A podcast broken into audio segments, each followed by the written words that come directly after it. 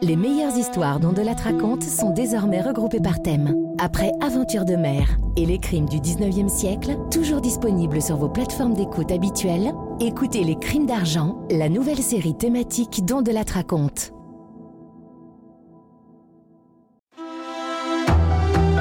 On raconte. Christophe Ondelat. Une histoire criminelle assez rare aujourd'hui puisqu'il s'agit d'un crime commis chez les grands bourgeois en 2009, à Grandchamp, dans le Morbihan, le meurtre d'Anne-Marie Lecouvio. Je ne vous en dis pas beaucoup plus pour ne pas révéler la fin avant même d'avoir commencé. Mais disons qu'on est chez des gens qui ont beaucoup d'argent et qui manifestement en veulent encore plus. Pour débriefer cette histoire tout à l'heure, je serai avec euh, l'avocat de la famille de la victime, l'avocat de la partie civile, maître Billot du barreau de Rennes, que je salue. Il est là au téléphone. Bonjour maître. Bonjour, monsieur Ondelade. Et à tout à l'heure. Voici donc l'enquête sur le meurtre d'Anne-Marie Lecouviour, une histoire que j'ai écrite avec Thomas Audouard, réalisation Céline Lebras. Europe 1, Christophe Ondelat.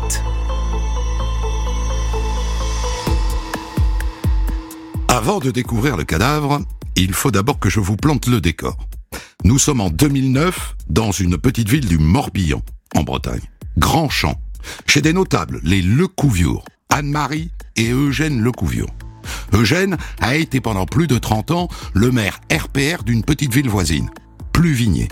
Maire, conseiller général et conseiller régional. Et c'est par ailleurs un homme d'affaires très connu dans le coin. Il a eu une grosse entreprise, une usine de lits médicalisés pour les cliniques et les hôpitaux. Il a employé jusqu'à 850 ouvriers. Il a revendu sa société il y a quelques années à un groupe américain. Il paraît qu'il l'a vendu 380 millions de francs. 58 millions d'euros. Vous vous rendez compte? Donc on est chez les notables et chez les riches. Ah, une dernière chose que vous devez savoir avant d'entrer dans cette enquête. En 2009, quand éclate cette affaire, Eugène a 90 ans et Anne-Marie, sa femme, 75. Ils sont mariés depuis plus de 35 ans, sous le régime de la communauté de biens. Pour l'un et pour l'autre, c'est un remariage. Ils ont chacun trois enfants d'un premier mariage. Ils habitent une belle propriété, le moulin de la Chaînée, et c'est là qu'on découvre le cadavre. Dans la nuit du 9 au 10 avril 2009, Eugène Lecouviour et son épouse vont se coucher vers 11h30 et vers minuit, Anne-Marie est réveillée par un grand bruit. Eugène Eugène, réveille-toi. J'ai entendu un bruit en bas. Anne-Marie se lève, la première, Eugène la suit, et là il tombe sur deux hommes qui les saucissonnent, et l'un et l'autre, aux pieds et aux mains, avec des serflex et du scotch, et qui les bâillonnent. Où est le coffre? Mais on n'a pas de coffre, je, je vous jure.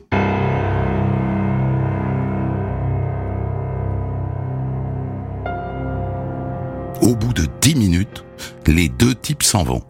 Le vieil Eugène parvient à défaire ses liens et il se précipite vers sa femme qui est là, couchée sur le ventre. Il la retourne. Elle est inanimée. Elle ne respire plus. Et Eugène comprend vite pourquoi. Autant lui, on lui a collé un bout de scotch sur la bouche et c'est tout. Autant elle, ils lui ont couvert tout le visage avec du scotch. Du front jusqu'au menton, elle ne pouvait plus respirer, ni par le nez, ni par la bouche. Elle est morte, étouffée. Eugène appelle tout de suite les secours. Les pompiers arrivent, ils pratiquent un massage cardiaque, en vain. Anne-Marie Le Couviure est morte. Les gendarmes arrivent aussi.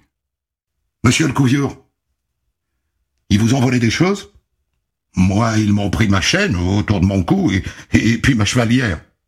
Mais le reste, je, je sais pas.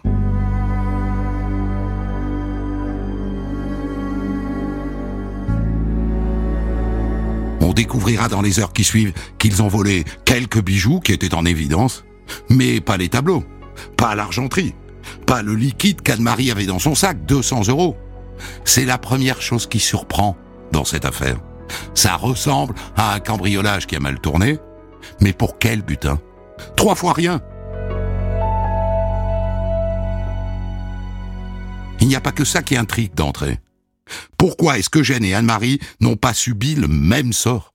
Pourquoi les deux agresseurs ont mis un simple bout de scotch sur la bouche d'Eugène alors qu'ils ont collé un masque adhésif sur le visage d'Anne-Marie, qui recouvrait et la bouche et le nez? Le type qui fait ça, qui pose un tel baillon sur la bouche de cette femme, sait qu'il va la tuer, non? Et dans ce cas, ça n'est plus un cambriolage qui tourne mal, c'est un assassinat. Et c'est elle qu'on a voulu tuer. Elle et pas lui.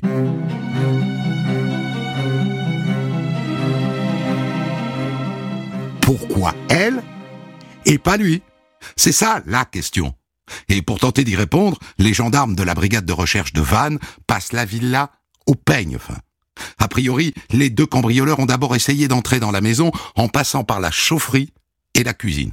Il y a des traces de coups sur la porte, mais ils n'y sont pas arrivés. Alors ils se sont rabattus sur la véranda. Et là, ils se sont acharnés sur les vitres anti-effraction avec une hache qui est encore plantée dans la vitre. Tu notes?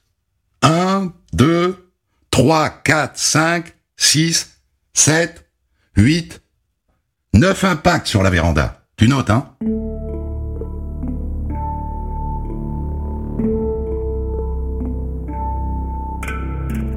Neuf coups de hache sur la véranda. Et finalement, un gros trou dans le bas de la vitre, c'est par là qu'ils sont rentrés. Et ce sont ces coups sans doute qui réveillent Anne-Marie qui dort à l'étage. Les gendarmes notent qu'une chaise est renversée dans la salle à manger. Ils trouvent un rouleau de ruban adhésif oublié dans la cuisine.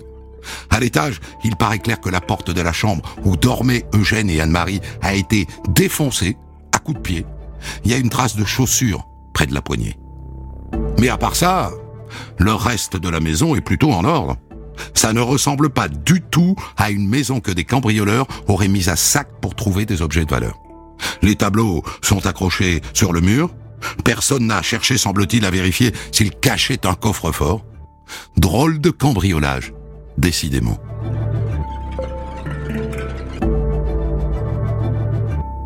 Pour le reste, Eugène Lecouviour a dit que les cambrioleurs étaient gantés et cagoulés. Et ça se confirme. On ne trouve aucune empreinte digitale, ni aucune trace ADN dans toute la maison. Et on en revient à ce baillon qui a étouffé Anne-Marie. Un masque, un masque de scotch qui lui recouvrait tout le visage du dessus des sourcils jusqu'au dessous du menton. 21 bouts de scotch, tous de la même longueur, et donc probablement prédécoupés, qui ont été collés les uns sur les autres, jusqu'à former une sorte de plaque de scotch. Pour vous dire à quel point le dispositif est important, les gendarmes comptent que si on mettait bout à bout tous les morceaux qui ont servi à fabriquer ce masque collant, on aurait un ruban de scotch de 6 mètres de long. On a voulu tuer Anne-Marie le Couviour en lui collant ce masque sur le visage. Ça paraît clair. On a voulu la tuer, elle, et pas lui. Quand tombent les résultats de l'autopsie d'Anne-Marie, pas de surprise. Asphyxie mécanique. Elle est morte étouffée. Mais il n'y a pas que ça. Il y a aussi des traces sur son cou. On a voulu l'étrangler. Il y a aussi des traces de coups un peu partout, sur le corps et sur le visage. Et enfin, les liens au poignet étaient très serrés, au point de rentrer dans la peau. Le mari, Eugène, lui aussi a été ligoté au poignet et aux pieds. Lui aussi a encore des marques. Mais pas à ce point-là. D'où cette impression, dès le début de l'enquête, que c'est elle le sujet, et pas lui. Et cette impression est partagée dès le début par les enfants d'Anne-Marie. Je vous rappelle que dans cette affaire, les six enfants ne sont pas en commun. Eugène et Anne-Marie avaient déjà des enfants quand ils se sont mariés il y a 35 ans. Trois enfants chacun. Et ce que les gendarmes découvrent rapidement, c'est que ces enfants ne s'entendent pas du tout. Dès le lendemain du meurtre, dans la villa, ils voient tout de suite qu'il y a deux clans. Les enfants d'Anne-Marie, d'un côté, et les enfants d'Eugène de l'autre, qui ne se parlent pas, qui se défient du regard. Et les gendarmes apprennent que ça date pas d'hier. Hein. Les trois enfants d'Eugène Lecouviour n'ont jamais apprécié leur belle-mère. Ils n'ont jamais accepté que leur père refasse sa vie avec cette femme. Et cette rancœur dure depuis 35 ans. Alors est-ce que ça, ça peut éclairer ce meurtre? La haine recuite qui opposait ces deux clans dans une même famille? Dès le début, c'est une hypothèse.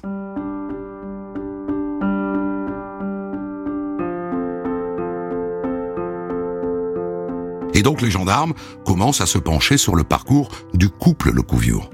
Eugène Lecouviour n'a pas toujours été riche.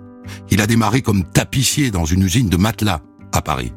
Et puis il a créé sa propre entreprise dans le Morbihan. Il s'est mis à fabriquer des lits et des matelas et puis des cuisines. Intéressant, en 1981, il dépose le bilan. Ce qui veut dire que quand Anne-Marie l'épouse en 1983, ça n'est pas un mariage d'argent. À l'époque, Eugène est fauché comme les blés. Ça n'est qu'après son mariage, avec d'ailleurs l'aide de ses deux fils, que son entreprise devient florissante. Elle décroche un premier marché de lits médicalisés pour l'hôpital de Saint-Nazaire. Et là, sa société devient prospère, très prospère. Et puis l'âge de la retraite arrivant, en 1991, Eugène vend sa boîte à un groupe américain, Ilrom, pour la coquette somme de 380 millions de francs, 58 millions d'euros.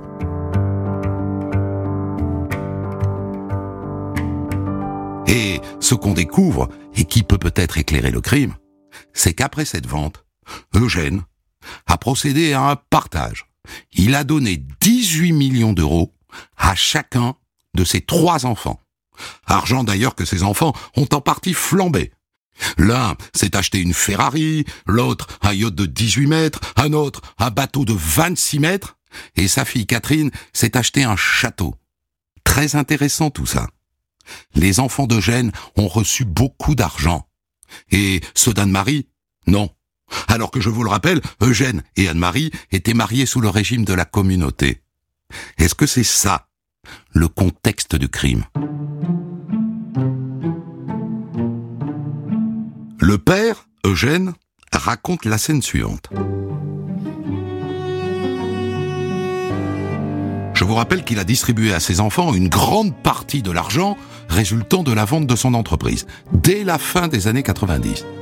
Eh bien, en 2006, ses deux fils le convoquent au restaurant. Ils veulent savoir ce qu'il a prévu dans son testament. Est-ce qu'il va leur léguer le reste de sa fortune ou est-ce qu'il a prévu de tout laisser à Anne-Marie, sa femme qui est plus jeune de 15 ans? Eugène est furax. Il trouve que ses fils sont gonflés. Il leur a tout de même donné 18 millions à chacun. Alors il se lève de table et il s'en va et il décrète qu'il ne veut plus les voir.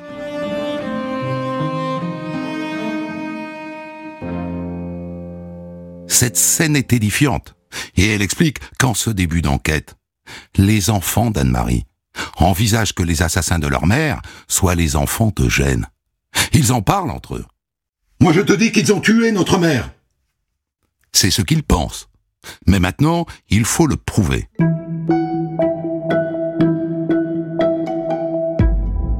Et là survient un rebondissement. Le 11 avril, deux jours après le meurtre, un gendarme du coin reçoit les confidences d'un homme. Et il prévient tout de suite le chef d'enquête. J'ai un témoin là. Le, le, gars veut rester anonyme, mais il m'a dit qu'il connaît les mecs qui ont commis les faits à Grandchamp. D'après lui, c'est pas un cambriolage du tout, hein. C'est clairement un meurtre. Le chef d'enquête demande à rencontrer cet informateur. Il se voit dans un bistrot de Quimperlé. Et voilà ce que le type raconte.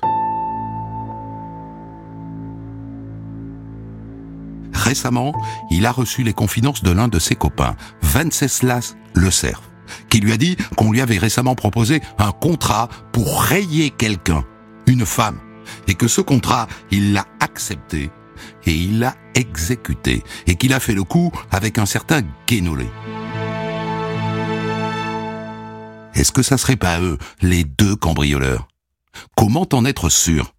Le témoin raconte des détails que seuls les assassins d'Anne-Marie peuvent connaître. Par exemple, il parle de la hache qui a servi à fracasser la véranda pour entrer. Or, personne, en dehors des gendarmes, n'est au courant de ce détail. Il parle aussi du baillon, des mains attachées, des coups de poing. Le type sait tout sur le meurtre. Tout. Et il raconte même que juste après, le fameux Venceslas, qui était fauché comme les blés, s'est acheté une moto.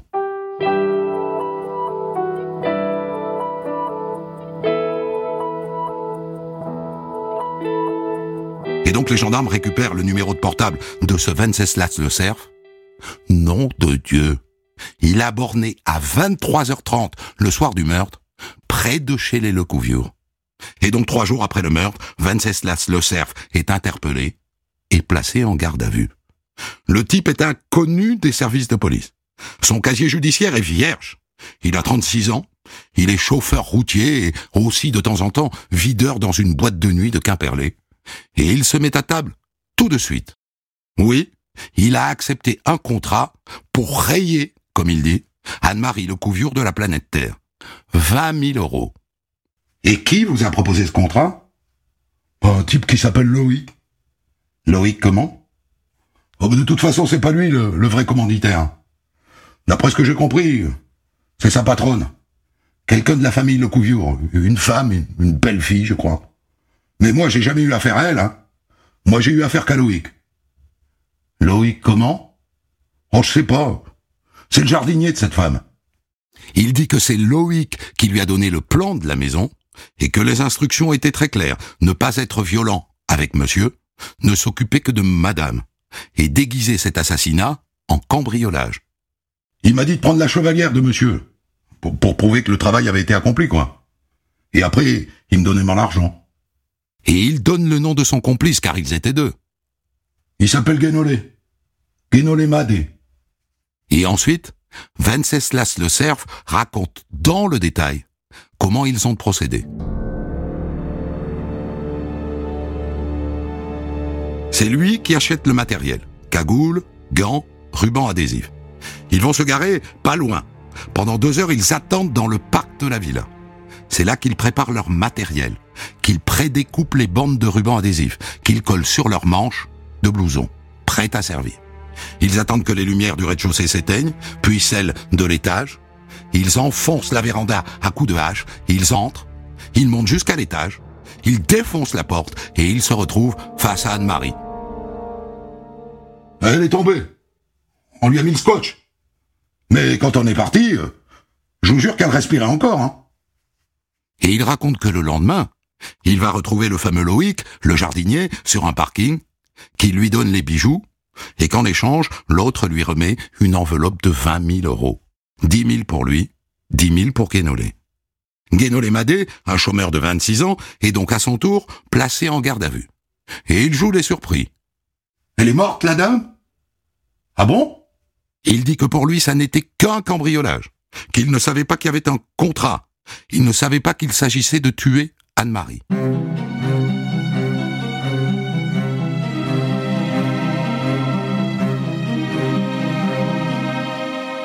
Bon Eh bien maintenant, il ne reste plus qu'à identifier ce Loïc, ce jardinier qui aurait commandité le meurtre au nom de sa patronne. Et là, on saura qui est la patronne. Et on aura tout le monde. On aura toute la chaîne.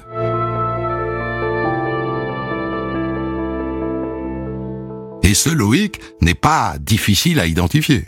Il n'y a qu'à remonter le téléphone de Venceslas le Cerf. Il s'appelle Loïc Duguay, 42 ans, jardinier effectivement, et quatre jours après le meurtre, il est donc placé en garde à vue. Vous savez pourquoi on vous place en garde à vue, monsieur Duguay? Ah bah non, Euh, j'en ai pas la moindre idée. Il fait l'idiot. Mais en attendant, on découvre qui est son employeur. Vous n'allez pas le croire. Jean-Jacques et Josiane Lecouviure, l'un des fils et la belle-fille d'Eugène. Monsieur Duguay, vous connaissez bien Venceslas le Cerf Oh, je le connais à peine, hein. C'est un type que j'ai vu, quoi, deux, trois fois, pas plus, hein. Ah bon? Et c'est pour ça que vous lui avez passé plus de 30 appels ces derniers jours? Pas de réponse. Le type refuse de s'expliquer. Ok. Au suivant, puisqu'on connaît maintenant le nom de ses patrons, le fils Lecouviure, Jean-Jacques, et sa femme Josiane. Tous les deux sont interpellés, et tous les deux sont placés en garde à vue, dans deux salles séparées. Et eux aussi font les andouilles. Ils ne comprennent pas ce qu'ils font là. Ils n'ont rien fait. Sauf que pendant ce temps-là, le jardinier a eu le temps de réfléchir. Une nuit en cellule de garde à vue, ça attendrit, comme on dit. Et quand arrive le matin, eh bien, il craque. Bon. C'est bien moi qui ai demandé d'éliminer Madame Lecouviure.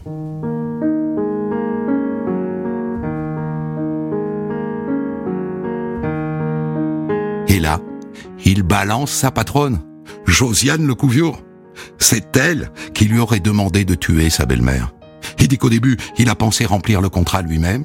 Il a imaginé trafiquer les freins de sa voiture, et puis il n'a pas eu le courage. Alors il a recruté un homme de main, Venceslas le Cerf, qu'il a engagé pour 20 000 euros. Il dit qu'après la remise de l'argent, il est allé voir Josiane Lecouviour, chez elle, à l'Armor Plage. Il a voulu lui remettre les bijoux qu'elle n'a pas voulu prendre. Il les a donc enterrés dans la propriété. Il dit exactement où. Les gendarmes y vont. Et sous les yeux médusés de Jean-Jacques Lecouviour, il déterre deux petits sacs qui contiennent les bijoux de son père et de sa belle-mère.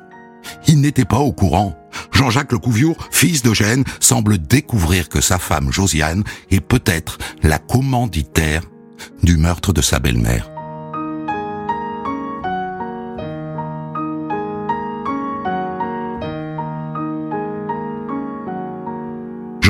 Qui toujours en garde à vue, finit par craquer à son tour. Enfin en partie, hein. Elle reconnaît qu'elle a commandité le cambriolage. Mais pas le meurtre. Elle prétend que le but de l'opération n'était absolument pas de tuer Anne-Marie, mais uniquement de récupérer des documents, en l'occurrence le testament d'Eugène, qui était au coffre. Le juge d'instruction manifestement ne la croit pas. Il considère qu'il a suffisamment d'éléments pour l'inculper de complicité d'assassinat et il l'envoie en prison.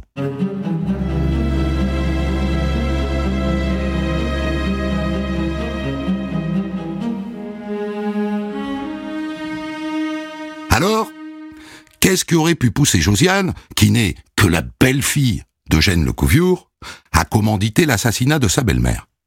A priori dans le dos de son mari. Lui n'est pas inquiété, il est sorti libre de sa garde à vue.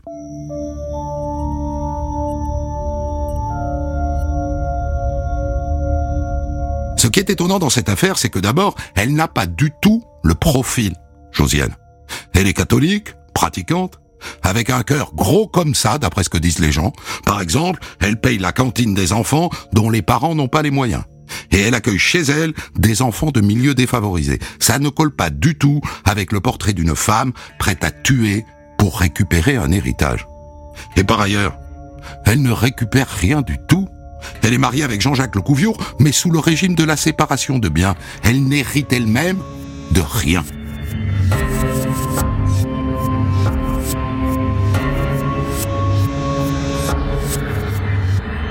Quoi qu'il en soit, elle s'accroche à son scénario. Et elle va s'y accrocher jusqu'au procès.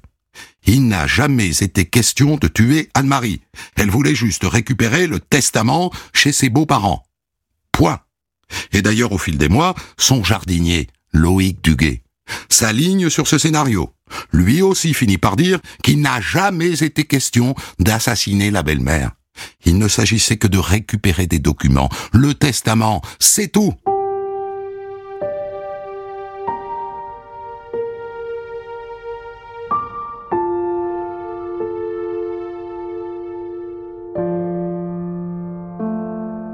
La mort d'Anne-Marie est un accident. Ça n'était pas prévu. Sacré retournement tout de même de la part d'un type qui a répété au moins dix fois aux gendarmes, aux procureurs et aux juges d'instruction que le but était de tuer Anne-Marie. D'autant plus que le testament, on l'a retrouvé. Il était dans le bureau de Gênes Lecouviour. S'ils avaient voulu le prendre, ils l'auraient pris.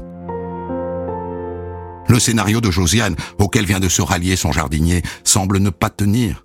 Il tient bien moins que le scénario d'un meurtre commis pour s'assurer que l'argent du patriarche resterait bien dans la famille le Couviour, qu'Anne-Marie ne le récupérerait pas. À propos, de combien d'argent parle-t-on? On parle de 12 millions d'euros.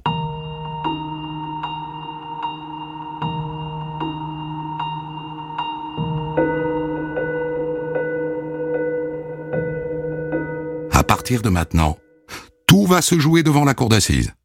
Quel scénario les jurés vont-ils retenir? Celui d'un assassinat ou celui d'un cambriolage qui tourne mal? Alors avant d'aller nous asseoir dans la salle de la cour d'assises de Vannes, qui va juger dans un instant tout ce petit monde et trancher entre la thèse de l'assassinat et celle du cambriolage qui tourne mal, vous avez peut-être envie de savoir ce que gêne le Couviour, le patriarche, pense de tout ça. Sa belle-fille, la femme de son fils, est accusée d'avoir commandité l'assassinat de sa femme. Comment gère-t-il tout ça?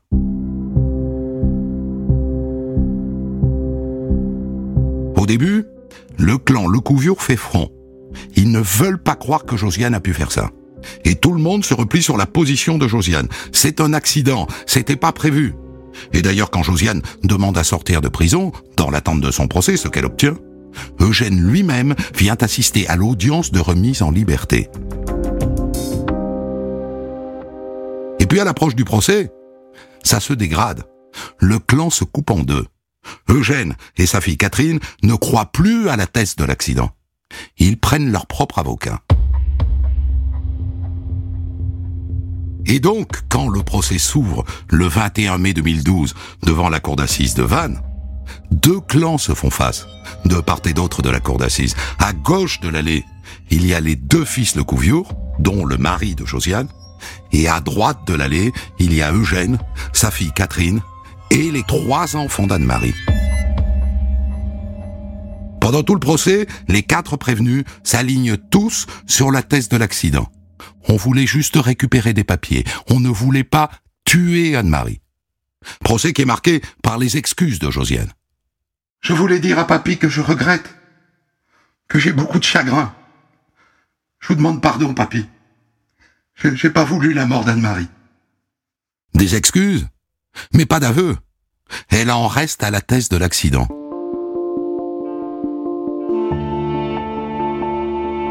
Et le verdict tombe. Étonnant. Les jurés non plus n'ont pas retenu la thèse de l'assassinat.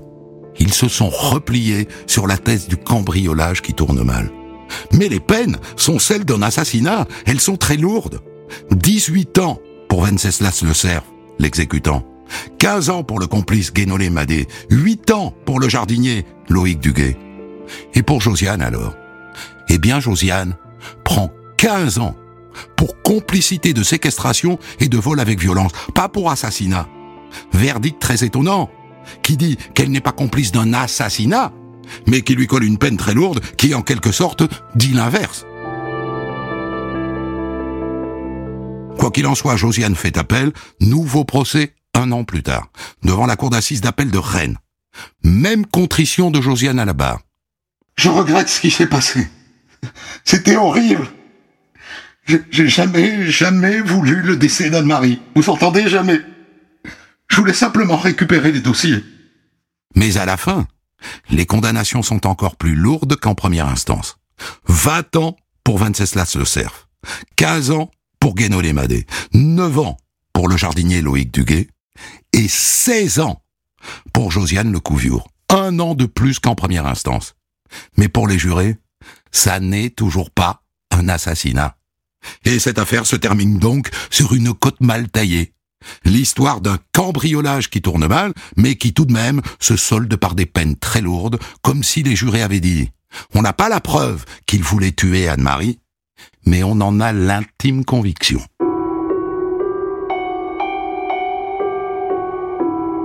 Voilà donc pour cette étonnante histoire et pour la débriefer, je suis avec euh, maître Billot, euh, avocat au barreau de Rennes, qui était dans cette affaire. Vous étiez maître, l'avocat des enfants euh, d'Anne-Marie Lecouviure, donc avocat de la partie civile. il faut qu'on s'arrête sur ce verdict, maître, qui est effectivement très surprenant, parce que si c'est un, meurtre commis un peu par hasard au cours d'un cambriolage, alors ça ne mérite pas des peines aussi lourdes de 20 ans pour euh, l'homme qui tue et de 16 ans pour celle qui commandite le cambriolage. Effectivement. Nous avons été étonnés, les avocats, car nous étions plusieurs à la barre. J'avais à mes côtés d'ailleurs Éric Dupont-Moretti, qui généralement ne plaide jamais pour les partis civils et qui a accepté, puisque nous sommes euh, très liés, euh, il a été le premier surpris et non pas confus de nos plaidoiries, mais a dit cette phrase terrible. Les jurys n'ont pas voulu désavouer les magistrats professionnels, mais néanmoins, ils ont sanctionné un assassinat. C'est-à-dire que pour vous, ce sont les magistrats professionnels qui ont guidé ce verdict?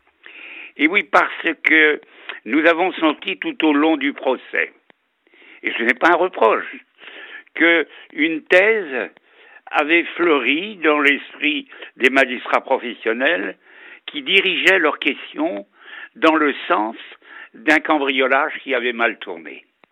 C'est un élément important. Le deuxième élément capital, c'est lors de la description des faits qui ont entraîné la disparition tragique d'Anne-Marie Lecouviour, la Cour ou les professionnels du droit qui nous jugeaient ont passé très rapidement sur l'agonie, sur les précisions qui avaient été apportées lors de la reconstitution et surtout sur les descriptions faites par des médecins très spécialisés, médecins légistes, d'accord, mais également des spécialistes de ce que l'on appelle l'enserrement d'un coup et la suffocation. Mmh. Voilà ce qui nous a choqués, mais néanmoins, nos clientes ont été un peu rassurés et en tout cas convertis par le quantum la, des peines. les peines qui ont été prononcées. Parce que euh, 16 ans euh, pour Anne-Marie Lecouviure, 20 ans pour Venceslas euh, Le Cerf en, en cour d'assises d'appel, ce ne sont pas des peines qui correspondent à une séquestration et, et un meurtre commis d'occasion. Étant rappelé, vous avez tout à fait raison de parler de séquestration. Lorsqu'on parle d'une séquestration, généralement, la personne qui a été séquestrée va vivre une agonie et va subir. Or, en l'espèce, la séquestration n'aurait duré que 15 minutes. Le temps euh, d'utiliser 21 mètres de ruban adhésif et de créer comme un masque le masque de fer. Ce masque horrible ne laissant aucune chance à Anne-Marie. Est-ce que vous avez eu le sentiment que pendant euh, à la fois l'instruction et le procès d'assises, on rappelle d'ailleurs à l'occasion que devant une cour d'assises, l'instruction ne pèse rien, on refait l'enquête à l'audience. Est-ce que vous avez eu le sentiment qu'on avait eu du mal à prouver que ce masque de scotch ne pouvait que tuer? Alors, je vous réponds d'une façon très simple j'ai assisté à partir de avril 2010 toute la famille de la malheureuse victime. Et je puis vous assurer que les magistrats professionnels de l'instruction, il y a eu de nombreux appels, ont été persuadés intimement qu'il s'agissait d'un assassinat. Et il est important de noter que la Chambre de l'instruction de la Cour d'appel de Rennes, la Chambre de l'instruction est une cour spécialisée dans tout ce qui concerne la liberté d'aller ou de venir et bien entendu les meurtres, a rendu des décisions, ce qu'on appelle des arrêts, mmh. motivés avec une rigueur, avec une science de la criminalité et qui ne laissait planer aucun doute sur l'absence de préméditation. Donc, euh, vous êtes en train de dire que le juge d'instruction, bien entendu, et dans la foulée, la chambre de l'instruction, on, on, dit à plusieurs reprises, nous sommes sûrs que c'est un assassinat. Nous sommes sûrs qu'il y avait intention de tuer Madame Lecouvior, c'est ça? C'est exact, puisque chaque fois que les accusés sollicitaient une demande de mise en liberté, même sous euh, bracelet électronique, chaque fois la Cour rendait des arrêts très motivés revenant sur le déroulement des faits et sur l'impossibilité euh, d'un cambriolage qui aurait mal tourné. Euh, ce que je voudrais comprendre, maître Billot, c'est comment les, les, quatre accusés se sont expliqués sur ce masque de scotch, euh, dont il apparaît de manière assez claire que, allant du menton jusqu'au sommet des sourcils, il ne laissait aucun espace à Madame Lecouviure pour respirer, et que donc, assez naturellement, au bout de quelques minutes, elle allait s'étouffer et mourir d'étouffement. Comment explique-t-il qu'ils ont euh, avoir fabriqué un tel masque si leur intention n'était pas de la tuer Ils n'ont pas répondu avec précision aux mêmes questions posées par les magistrats de Vannes et les magistrats de Rennes. Embarras total, et c'est la raison pour laquelle nous étions persuadés qu'en cause d'appel, l'assassinat allait être nu. Aucune autre hypothèse ne pouvait triompher, et ce d'autant plus qu'il y a eu quatre médecins légistes qui se sont penchés, qui ont décrit le mécanisme de la suffocation, qui ont décrit également la façon dont un être ne peut pas respirer plus de deux minutes s'en va, tout était à la confusion et nous n'avons pas eu une rigueur de la part des magistrats qui présidaient euh, ce dossier, d'où, eh bien, on est parti comme sur un roman, un mauvais policier, plan euh, série B. Ça a été lamentable. Quelles pouvaient être euh, les motivations de Josiane Lecouviour, belle-fille donc euh, d'Anne-Marie, pour récupérer, puisque il faut bien nous en tenir à la vérité judiciaire, pour récupérer ce testament, puisque c'est au regard du verdict l'histoire qui s'est déroulée. Quel était son intérêt à elle, puisqu'elle était mariée sous le régime de la séparation de biens avec son mari, et que donc rien ne lui reviendrait de l'héritage d'Eugène Lecouviour Alors, la réponse est très simple.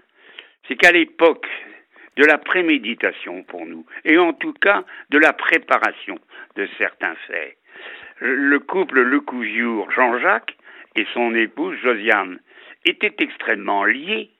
Ils avaient les mêmes intérêts, et elle était la servante fidèle de euh, son mari qui n'a fait que craquer l'héritage et l'argent euh, du père. Et bien entendu, le ménage s'est effondré. Alors là, on a la preuve. Après, euh, il s'est remarié avec une autre personne. C'était quand même très lamentable. C'est elle qui a généré peut-être une partie de la motivation devant un juge d'instruction étant rappelé. Il faut qu'on s'arrête deux secondes là. Vous vous laissez entendre qu'au fond, à la fin des fins, euh, celui qui veut récupérer le testament et vérifier, c'est son mari, c'est le fils d'Eugène, c'est Jean-Jacques. Mais je vais vous faire, je fais une objection principale. Pourquoi récupérer un testament qui est déjà déposé chez un notaire et que Jean-Jacques connaissait parfaitement? Le seul échec, le seul obstacle, c'était que en cas de dévolution successorale, il était normal de prévoir qu'Anne-Marie, âgée de 75 ans, survivrait à son époux. Et que par voie de conséquence, survivant à son époux, c'était dramatique pour la famille Le Couillou euh, d'avoir comme obstacle pour la dévolution successorale Anne-Marie, 75 ans. Or, Monsieur Le Couillou est mort à proche de 100 ans l'année dernière. Que disait d'ailleurs ce testament? Il disait 30% à Anne-Marie, et puis le reste de la dévolution, conformément aux droits des uns et des autres. Par voie de conséquence, les enfants d'Anne-Marie avaient vocation, si leur mère venait à décéder, à hériter à sa bah, place. D'hériter. Hum, à sa place. Mais rien n'était prévu dans ce testament qui a fait beaucoup de bruit et pour lequel vous avez très, très justement rappelé que ce testament était d'ailleurs, ou la copie ou le double, dans le bureau de Gênes à Grandchamp. On sait, de par l'enquête, de par les, j'allais dire, les découvertes faites par les gendarmes, les enquêteurs, qu'on n'avait même pas fouillé, on n'avait même pas pris le soin de fouiller le bureau. rechercher. Mhm. Oui. Vous pouvez nous parler, maître Billot, de, de l'attitude d'Eugène de, Lecouviour, le patriarche, qui est donc là au procès de sa belle-fille accusée d'avoir fait assassiner sa femme, et, qui, je l'ai dit, prend au dernier moment le parti de ne pas la soutenir. Comment se comporte-t-il? Que dit-il? La regarde-t-il? La, la, la cloue-t-il des yeux? Alors, il faut avoir en mémoire cette observation suivante. Monsieur Lecouviour ne pouvait pas supporter que le nom de ses enfants euh, puisse être sali par une quelconque mésaventure et encore moins un assassinat. Donc très protecteur. Au très départ. protecteur au départ. À ce point que lorsque les deux ont, demandé euh, la, mise en liberté devant la chambre d'accusation, il s'est jeté dans les bras de sa belle-fille. De, sa belle-fille. Ce qui m'a scandalisé et qui m'a fait dire c'est pas possible.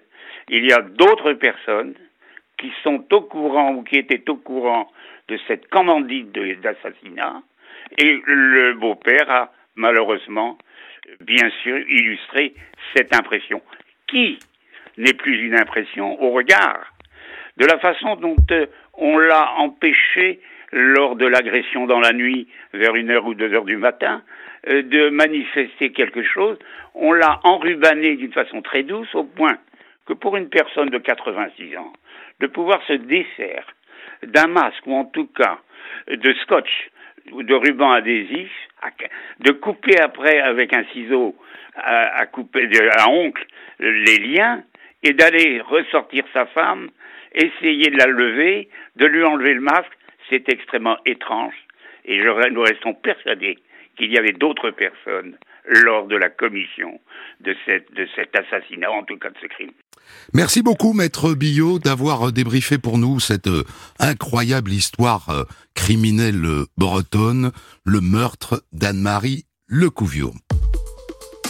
Des centaines d'histoires disponibles sur vos plateformes d'écoute et sur europe Découvrez l'histoire du jour dont de la raconte à 14h sur Europe 1 et dès 6h du matin en podcast.